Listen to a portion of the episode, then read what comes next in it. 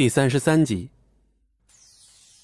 九叶剑击，又是一掌击向了紫音的腹部。紫音神色微变，一口鲜血喷出来，一个转身将九渊踹倒在地。但此时他已动弹不得。被击倒的九渊大口喘气，却见举起掌的紫音一动不动，面色开始发黑，接着面上开始产生纹路。渐渐的石化，瘫倒在地。素素不解，仔细一看，原来九阴的腹部上有一根细小的针。九叶在向紫阴腹部袭去那一掌时，将早已涂上剧毒的细针插入了他的体内，眼下毒发身亡。素素暗叹：鬼王果真阴毒啊！环顾四周，其余两位上仙早已消了踪影，只有。有的只是全场的尸体，素素感到奇怪，却没有任何鬼兵进来支援。跑出去一看，外面瘫倒了一片鬼兵。不过更奇怪的是，神族的另外两位上仙无缘无故消失了。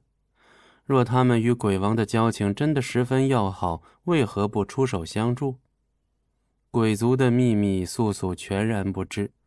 一场寿宴。变成了狩猎大会，还是说这场寿宴本来就是正主与宾客的一场较量？前日鬼王的寿宴一塌糊涂，半数鬼兵都在九夜不知情的情况下被紫音还有无修残杀了。这次虽是化险为夷，但是鬼族却遭到了重创，九渊也受了伤。素素以前听风景寒说过。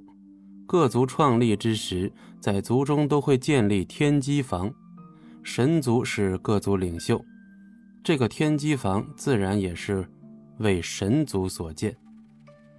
一族想要在几十几百年前建族得一席之地，那就免不了杀戮。远古以前。浩荣在洪荒之际聚集了众多骨骼惊奇、灵力极高之人，共同创立了第一个种族，命名为神族。但神族却是建立在血腥杀戮之上。浩荣诞生于天地之间，一出生便注定不平凡。他又雄心壮志，在猎杀了数种凶狠的野兽后，他开始变得嗜血。在他不知道的情况下，一朵淡淡的火焰花印记在他眼角下显示出来。从此以后，他爱上了杀戮，但他却不甘心，最后只落下一个杀手的名声。从他意识到自身有异样后，便开始招纳拥有灵力之人。他谋划着要建立起一个族的族领。